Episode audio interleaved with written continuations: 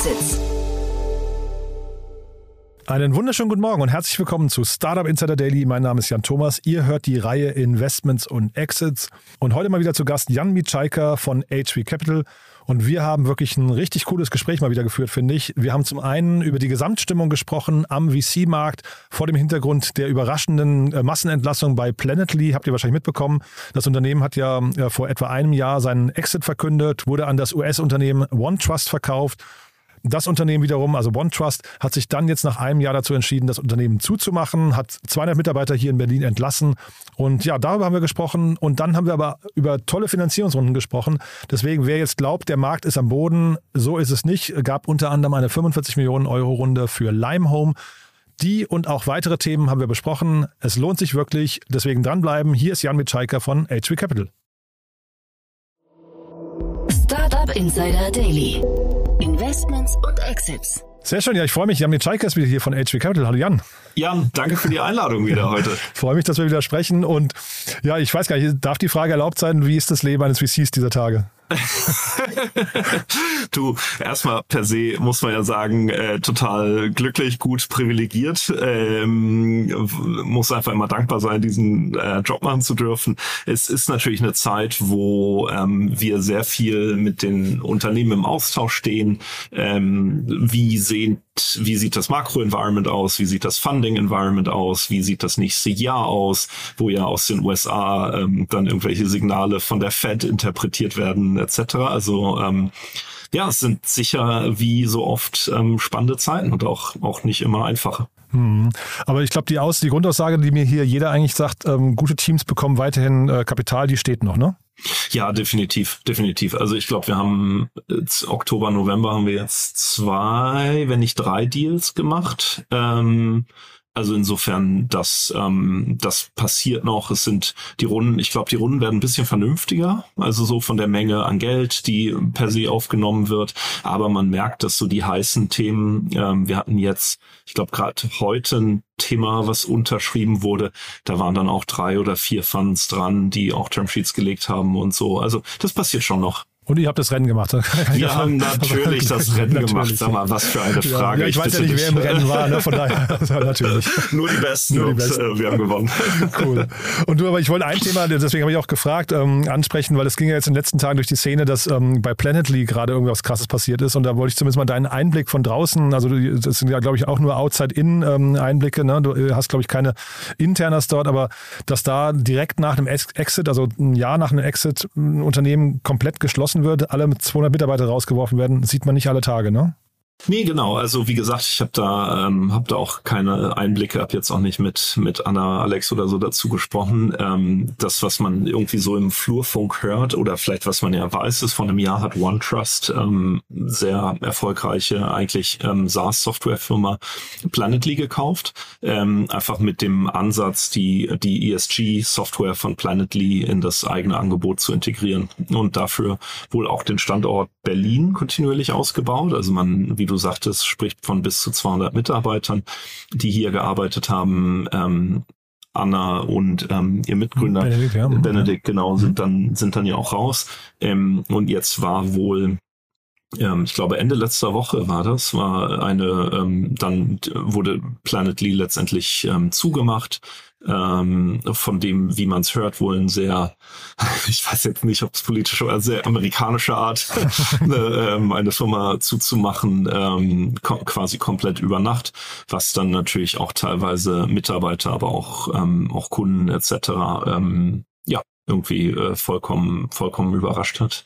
Und ich glaube, das Wichtige war eben, wie gesagt, einmal diese Art der der Kündigung. Ähm, dann die Anna hat ja auch auf LinkedIn gepostet, dass ähm, dass sie da nicht nicht involviert ist ähm, oder mehr ist. Ähm, Genau, also recht, recht rüde Methoden irgendwie. Ja, man hatte so kurz das Gefühl, da sitzt Elon Musk mal für eine Stunde am Steuer. Ne? ja, so das, was er bei Twitter gemacht hat, hat er quasi jetzt copy-pasted auf, auf OneTrust.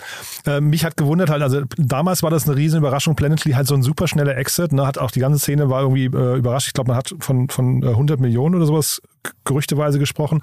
Ähm, und jetzt halt dieses, dieses krasse Ende. War das ein, glaubst du, ein strategischer Schwenk, den die gemacht haben? Oder ähm, ich hatte vorher gelesen, dass die auch eine Finanzierungsrunde angekündigt hatten vor einem Jahr, also OneTrust meine ich, die ist, glaube ich, nicht zustande gekommen, ne? Ja, also da kann ich jetzt wirklich nur spekulieren. Ähm, ich war aber vor ungefähr, ja, war das, vor vier, fünf Wochen im Silicon Valley. Und ähm, was man sagen muss, die irgendwie die Amplitude der Stimmungsschwankungen äh, im Silicon Valley ist immer nochmal eine Runde größer als, als hier. Also wenn es gut läuft, dann läuft's richtig gut und wenn es nicht gut läuft, dann sind alle am Boden zerstört. Und man sieht ja andersrum auch, ich meine, was hatten wir? Meta, Twitter, ähm, Stripe etc. Also und da werden ja wirklich substanziell ähm, ja, einfach werden Accounts gestrichen und ich könnte mir halt vorstellen, dass für eine, eine OneTrust ähm, dann einfach eine Planetly in Berlin mit ungefähr 200 Leuten ähm, ja einfach nicht mehr zum Chor gehört hat. Hm. Also ich glaube, ähm, wenn ich es richtig mitbekommen habe, mein Kollege war irgendwie äh, letzten Freitagabend in Berlin unterwegs und war zufällig in der gleichen Bar, wo also ein Riesenpulk von Planetly-Mitarbeitern gerade quasi dieses Haus von Planetly begossen hat. Die waren insgesamt, hat er erzählt, die Stimmung war nicht so schlecht, weil die, glaube ich, auch ein ganz gutes, faires Paket bekommen haben, äh, hat er zumindest einen sagen hören. Und ähm, man hat sich damit irgendwie relativ schnell arrangiert. Das hat sich, glaube ich, auch so ein bisschen angebahnt für die, äh, klang das so durch. Aber ist natürlich trotzdem blöd, ne? So kurz, wir sind jetzt trotzdem irgendwie kurz vor Weihnachten gefühlt. Ähm, nicht ganz ideal. Nee, nee, das stimmt. Ich meine, man muss natürlich sagen, also die ähm, in Deutschland ist ja, sagen wir mal, wenn es nicht um eine um eine Insolvenz geht, sondern quasi, wenn wenn es zu Kündigungen kommt, ähm, dass das ja eigentlich relativ gut geregelt ist. Ich denke, es ist immer natürlich ein, ein Schock für für die Mitarbeiter. Ähm, aber es ist natürlich nicht wie in den USA, wo dann einfach auf einmal deine, deine Krankenversicherung auch, auch weg ist oder sowas. Hm. Gut, jetzt wollen wir nicht zu niedergeschlagen werden. Ne? Wie gesagt, wir haben ja auch beide nur quasi so, so eine Meinung von außen drauf geschaut. Aber äh, es gibt ja auch tolle Nachrichten äh, insgesamt, muss man sagen. Für eine davon seid ihr ja sogar verantwortlich, ne? Genau, wir haben heute eine große Runde bei, bei Limehome wurde, wurde announced. Ähm, 45 Millionen Euro, ähm, Kombination EKFK. Ähm, und was ähm, vielleicht einfach nochmal, ähm, was macht eigentlich Limehome? Ähm, hat ungefähr, ich glaube mittlerweile 3000 Wohnungen im Portfolio, die quasi äh, so letztendlich Airbnb-mäßig ähm, vermietet ähm, werden. Also meistens werden Gewerbeflächen quasi angemietet, werden saniert, werden dann ausgestattet ähm, und dann gibt's eben manchmal Komplexe, wo vielleicht eine, fünf, zehn Wohnungen sind, manchmal auch mehr. Und die Idee war einfach ein dezentrales Hotel, was halt komplett tech-basiert ist, wo man sich halt irgendwie, äh, wo es keine Rezeption gibt, sondern nur noch so Codes und so weiter und so weiter. Und genau, das ähm, hat trotz ähm, Pandemie einfach sehr, sehr gut funktioniert ähm, ist auch immer wieder mal profitabel, ähm, was ja auch so eine verlorene Tugend teilweise der Startups ist. Ähm, genau, und da ist einfach eine sehr, sehr schöne Runde zusammengekommen jetzt. Hm. Ich hatte den Christian Geiser hier mal im Podcast von äh, Numa, die hießen, glaube ich, vorher Cosi, wenn ich es richtig in Erinnerung mhm, habe. Ist genau. so ein genau. bisschen ähnlich, glaube ich, ne? Ja, Oder sehr ähnlich. Sehr ähnlich ja. sogar, ne? Ähm, ja. Ich habe mich, ich hab mich tatsächlich gewundert, wie, wie können die 3000 Objekte, die besitzen sie ja dann eigentlich, ne?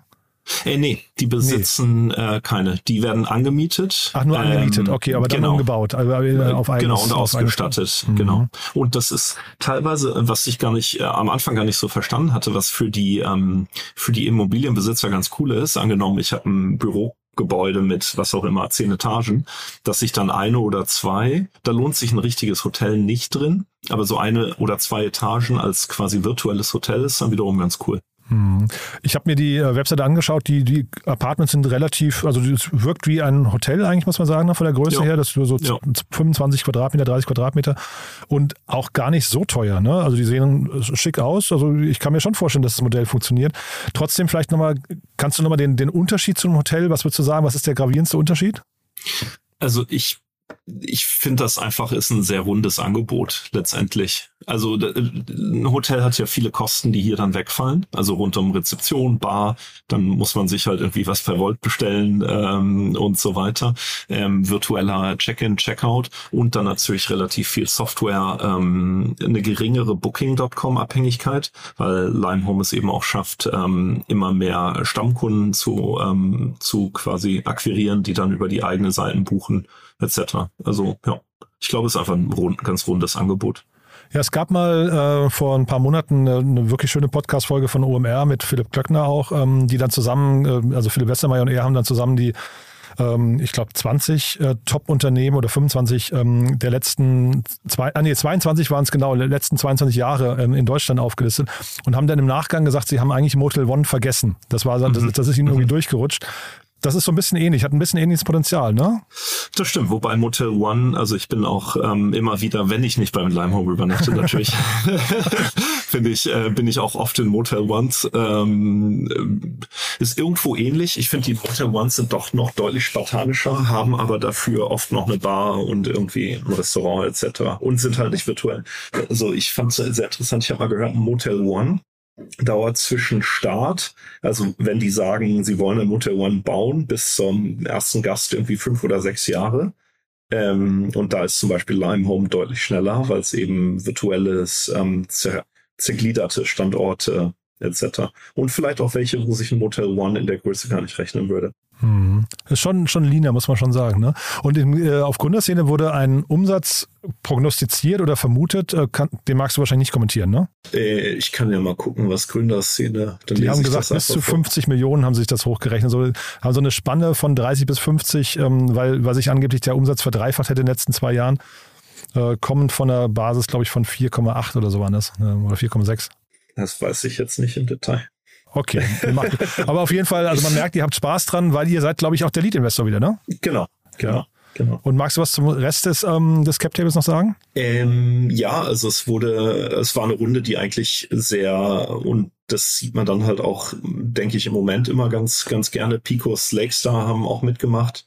Ähm, dann ein Family Office, ein größeres, ähm, ein ähm, FK-Geber, eben ähm, Capital 4 ähm, weil man eben Teil der, der Innenausstattung etc. über FK finanziert. Ähm, genau, also es war einfach eine, eine Runde, die dann im Wesentlichen von den Bestandsinvestoren getragen wurde, die einfach das Unternehmen kennen und, und da weiter investieren möchten. Das wollte ich nämlich sagen. Die hatten im Prinzip mit Lakestar, euch und Picos hatten die eigentlich auch wirklich schon einen starken Cap-Table aus der Seed-Runde. Ne? Das muss man auch schon sagen. Das sieht man auch genau. nicht alle Tage. Ja. Genau.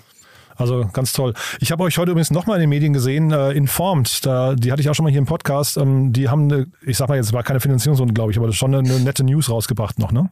Genau, die haben, ähm, also vielleicht was macht Informed? Ähm, erstmal einen Schritt zurück, äh, abgesehen davon, dass, dass ich Medien und Journalismus, das hörst du jetzt wahrscheinlich sehr gerne, aber für total zentral für unsere, unsere Demokratie halte, ja, ähm, ist natürlich das aktuelle Angebot, finde ich, ähm, und finden, hoffe ich, viele andere auch, einfach unbefriedigend mit den einzelnen Paywalls, die sich oft an den einzelnen Publishern orientieren. Und was ganz interessant ist, dass die Publisher, also viele große, jetzt auch Spiegel Online oder so, es geschafft haben, so ihre Kernzielgruppen zu monetarisieren und in diese Paywalls reinzutreiben. Ähm, das aber nur ein kleiner Teil ist, weil, also ich zum Beispiel, ich habe keinen Spiegel Online und so gern lese ich es nicht, dass ich dann da die teilweise wirklich teuren Abos auch abschließe. Mhm. Und ich habe dann ja mal nur einen View. Und ähm, genau, was Informed halt macht, ist eine abzubauen, wo ich ähm, kuratiert News aus Washington Post, New York Times und so weiter lesen kann. Ähm, und das eben mit einem Abo ähm, statt einzelnen, also ein Stück weit das, das Spotify-Modell mhm. auf die Newswelt übertragen. Und mhm. genau, die sind seit heute seit heute offiziell live. Mhm. Ja, muss man sich unbedingt mal anschauen. Die App ist wirklich toll gemacht. Schönes Design finde ich auch. Ne? Und die Idee dahinter ist natürlich auf jeden Fall gut. Ähm, genau, und das ist ja, also der Ben Matev, der Produkt macht, der war ja ähm, bei Wunderlist früher. Mhm. Dann der Axel, der Wachstum macht, war bei Spotify. Ähm, Martin äh, vorher bei Kapital, mhm. 100 Jahre. Also insofern das ähm, das kommt da ganz gut zusammen. Das ist eine gute Runde. Ja, ja, toll. Ja. Also ein, gut, ein rundes Team, so wollte ich eigentlich sagen. Ne? Genau. ja, genau. Aber apropos Runde, du hast ja noch zwei Runden mitgebracht, ähm, die wollen wir auch nochmal schnell besprechen. Das sind vielleicht, weiß nicht, nicht, nicht ganz so relevant vielleicht wie die, oder was heißt, also nicht ganz so imposant wie die Limehome-Runde, äh, Limehome äh, weil die noch einen Tick früher sind, ne? Genau, ich hatte einfach nur zwei Sachen rausgegriffen, um vielleicht, ähm, ich wusste nicht, wie trübselig äh, an diesem dunklen Berliner Abend der Podcast wird. nein, da bist du ja immer ganz lustig hier. Ähm, nein, eine Affäre ist, ähm, ist ein AI, ähm, wie sagt man, AI Startup, Related Startup. Ähm, und da geht's um das Thema Daten. Und ähm, ist lustigerweise ein Thema, also wir haben nicht bei Affäres investiert. Lustigerweise habe ich mich die Tage mit einem Gründer darüber unterhalten, welche Probleme GDPR für die Pharmaforschung eigentlich macht. Und ja, ist total abgefahren, was man teilweise lernt, ähm, weil ich dachte immer, GDPR sei dieses so, ja, ich akzeptiere die Cookies ähm, aber ähm, das greift natürlich auch rein in zum Beispiel medizinische Daten, ähm, was dann die Nutzung von medizinischen Daten für die Forschung erschwert wiederum. Und ähm, was halt Affäres macht, ist, dass man eben diese, diese komplexen Datensets hat, also vom Klimawandel über ähm, neue ähm, äh, Medikamente, Wirkstoffe entwickeln etc. Und die haben einfach ein, was heißt einfach, aber die haben ein System gefunden, ähm, wie man da kollaborieren kann mit diesen Daten, ohne die Daten tatsächlich auszutauschen. Ja, mega spannend. Habe ich mir auch die Webseite angeguckt. Habe ich nicht ganz verstanden tatsächlich, weil ich wirklich auch damit mit, also da fehlt mir ein bisschen der Zugang. Aber ich finde, die Runde hier spricht ja schon mal für sich. Ne? Ähm, genau. Ich ja, bitte? Ich glaube, acht, acht, acht oder neun, genau, so steht es 8,7 Millionen. Mhm. Octopus Ventures, ähm, den Starner-Gründer, Heal Capital. Heal Capital ist ja, finde ich, auch ein um Shoutout an Eki, sehr spannender VC, ähm, finanziert durch die ähm, Krankenkassen äh, machen spannende Investments Aha. da auch in dem Bereich. Ähm, ja, also es ist einfach, um zu zeigen, es, es passieren auch noch, auch noch gute Runden. Mhm, stark. Und Marktgröße, kann man das hier einschätzen? Was würdest du sagen, wie groß kann sowas werden? Weil, wie gesagt, für mich ist es nicht ganz so greifbar, aber das, das ist ein globales Thema, ne? Also per se erstmal ja, ist natürlich ein, eine sehr gute Frage. Ähm, das ist dann ja oft spannend bei diesen SaaS-Themen, so nach dem Motto, bleibt man in so einer Innovationsabteilung hängen, ganz ja, platt gesagt, oder mhm. schafft man es irgendwie in, in die Linie, mhm. ähm, wo dann ja die tatsächlichen Budgets schlummern. Das wird hier und das ist bei vielen ähnlichen Startups dann oft eine, oft eine Herausforderung. Mhm. Okay, behalten wir mal im Blick. Ich, ich, vermute mal, wir laden die jetzt auch ein, weil die Runde, wie gesagt, ist sehr stattlich, äh, finde ich zumindest. Ne? Ähm, von daher mal, mal schauen, äh, da kann man dem noch mal ein bisschen auf den Zahn fühlen. Und dann hast du noch ein weiteres Thema mitgebracht. Da habe ich schon so ein bisschen, da war ich ein bisschen skeptisch, weil ich gedacht habe, boah, der Markt ist eigentlich für den Moment erstmal so im, im Tiefschlaf, dachte ich. Ne? Ja, äh, total interessant. Also es geht um Eterlast. Die sitzen irgendwie London, Barcelona. Ist irgendwie nicht ganz klar. Ähm, zwei Städte, wo ich auch gerne, also vor allem Barcelona sitzen würde heute Abend. Nein. Ähm, und was die machen, also So Rare ist ja wahrscheinlich vielen Begriff. Ich weiß nicht, wie viele das mal ausprobiert haben. Ähm, da geht es um das Thema Collectibles im Fußballbereich. Ähm, glaube, Mutter des Ganzen war ja Top Shot aus den USA für Basketball, ähm, so Rare eben für Fußball. Jetzt Etherlast ähm, haben und das ist eigentlich immer das Spannende in dem Bereich, haben die Lizenzen bekommen. Also sprich, die können die IP nutzen für Boxing und Rugby. Ähm, was jetzt äh, beides ähnlich wie Fußball nicht so meine Sportarten sind. ähm, aber es war irgendwie eine viereinhalb Millionen Runde. Ähm, genau von auch ähm, Leuten aus dem, aus dem Ökosystem. Mhm. Ja, ich sagte Winterschlaf deswegen oder Tiefschlaf, weil ähm, dieser ganze NFT-Markt, ne, die OpenSea-Abrufe oder der Traffic ist, glaube ich, um 99 Prozent, glaube ich, eingebrochen. Mhm. Ähm, deswegen muss man, also, ne, und Sorare war ja, glaube ich, wenn ich es richtig in Erinnerung habe, eine 4 Milliarden Bewertung oder sowas in der Größenordnung. Also richtig, hat, glaube ich, jeder hingeguckt, sich die Augen gerieben, hat gesagt, gibt's doch gar nicht. Und ich vermute ja. mal, dass das jetzt alles gerade so erstmal so in der neuen Findungsphase ist. Umso spannender, dass hier was Neues um die Ecke kommt, was dann eine neue Sportart nochmal öffnet. Ne? Ja, wobei meine Kollegin Kerstin, die du ja auch ähm, ja. kennst, war in Lissabon auf der ETH mhm, Lissabon. Hat sie erzählt, ja. Und ähm, da war NFT wieder in aller Munde, sagte sie. Also es war auch ein, ein also es ist ja interessant immer so die Frage, woran arbeiten gerade Entwickler ähm, oder halt irgendwie Leute, die tief in der Szene stecken. Das ist ja immer so unser verzweifelter Versuch als VC irgendwie früh dran zu sein, ähm, indem man mit solchen Leuten spricht. Ähm, und sie sagte, dass das ganze Thema NFTs, also klar, es hat sich total beruhigt jetzt und entspannt, Ähm, aber dass da, dass da mehr passiert, als sie gedacht hätte, wenn man jetzt ähnlich wie du auf OpenSea schaut. Hm. Ich kann NFTs insgesamt total viel abgewinnen. Also da haben wir hier in unserer Podcast-Reihe mit Kerstin und Daniel Höpfner haben wir wirklich schon intensiv drüber gesprochen. Finde ich grundsätzlich ein total, also ich glaube, ein Thema, das uns lange begleiten wird. Ich mache nur ein Fragezeichen bei den ganzen Sportthemen im NFT, sind Collectibles dran. Ne? Da bin ich, da bin ich nicht sicher, ähm, wie, wie schnell sich das wieder fängt. Ja. Ich finde vor allem irgendwie Collectibles, also man kann natürlich sagen, in Amerika ist alles andere, alles anders, aber ich fände ah, ich weiß nicht, wie viele Leute aus meinem Freundeskreis diese Panini-Sticker-Alben noch sammeln. Gut, ich bin jetzt 42, vielleicht bin ich auch einfach raus. Aber du weißt, was ich meine. Also es ist jetzt nicht so ein totales Breitenthema, hätte ich gesagt, Collectibles. Und dann kann man natürlich ins Gaming schauen und sagen, man macht ein Spiel, was Spaß macht. Dann wird es natürlich große Märkte. Ähm, ich finde es interessant zu überlegen, keine Ahnung, NFTs als, ähm, als Lebenslauf, als LinkedIn-Ersatz, ähm, als Zugang zu irgendwelchen auch physischen Objekten und so. Also es gibt schon interessante Sachen. Ähm, gab es dieses eine Startup, die haben so NFTs als Aufkleber auf so Maschinen gemacht, wo ich dann immer gucken konnte, wo war die Maschine wann und so.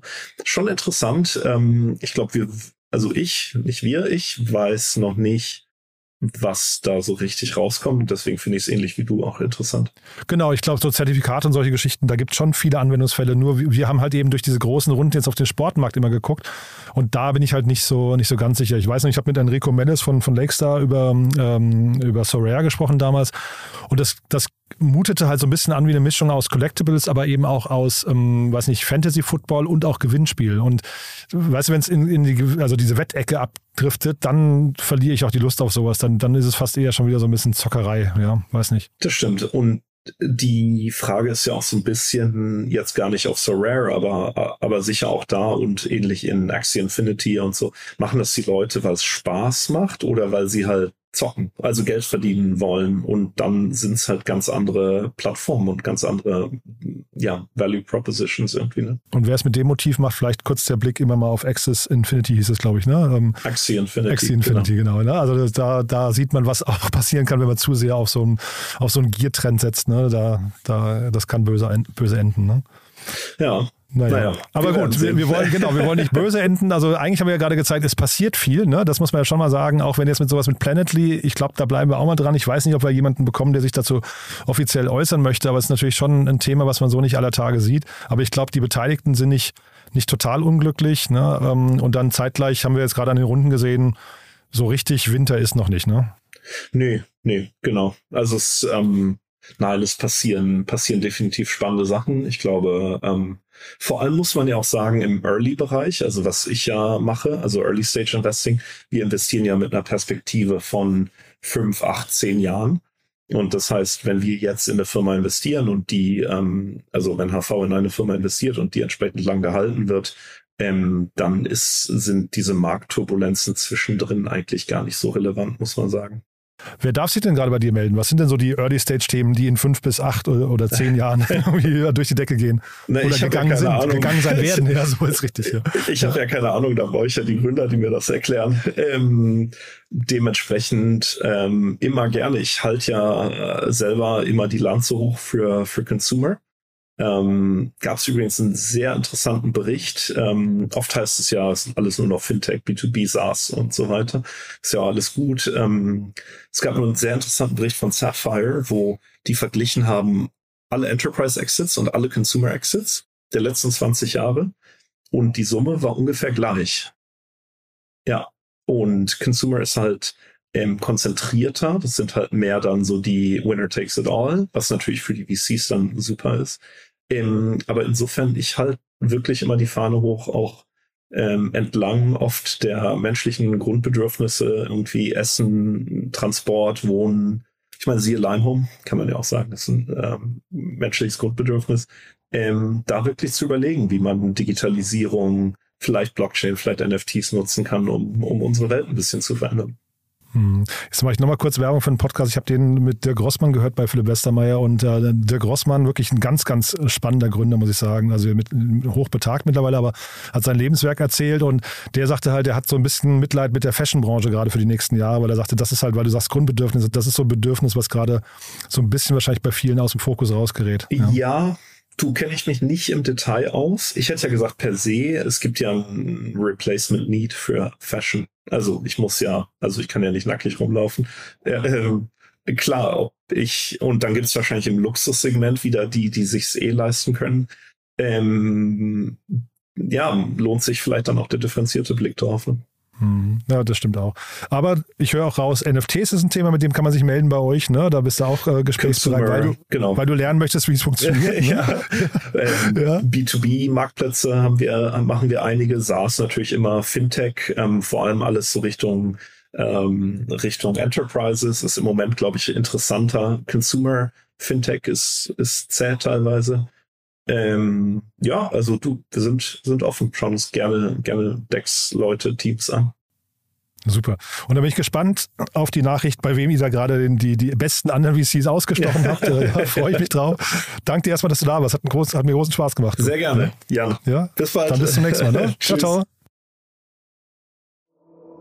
Startup Insider Daily, Investments und Exits. Der tägliche Dialog mit Experten aus der VC-Szene. So, das war Jan Mitschaiker, Partner von HV Capital. Ich hoffe, es hat euch Spaß gemacht. Wenn dem so sein sollte, wie immer die Bitte an euch, empfehlt uns doch gerne weiter. Wir freuen uns hier immer über neue Hörerinnen und Hörer oder und hinterlasst uns doch bitte eine kurze Review auf Apple Podcast. Das hilft uns wirklich dabei, diesen Podcast bekannter zu machen oder mal kurz ein paar Sterne auf Spotify hinterlassen. Auch das hilft ungemein. Dafür vielen, vielen Dank an euch und ansonsten euch einen wunderschönen Tag bis nachher oder ansonsten bis morgen. Ciao.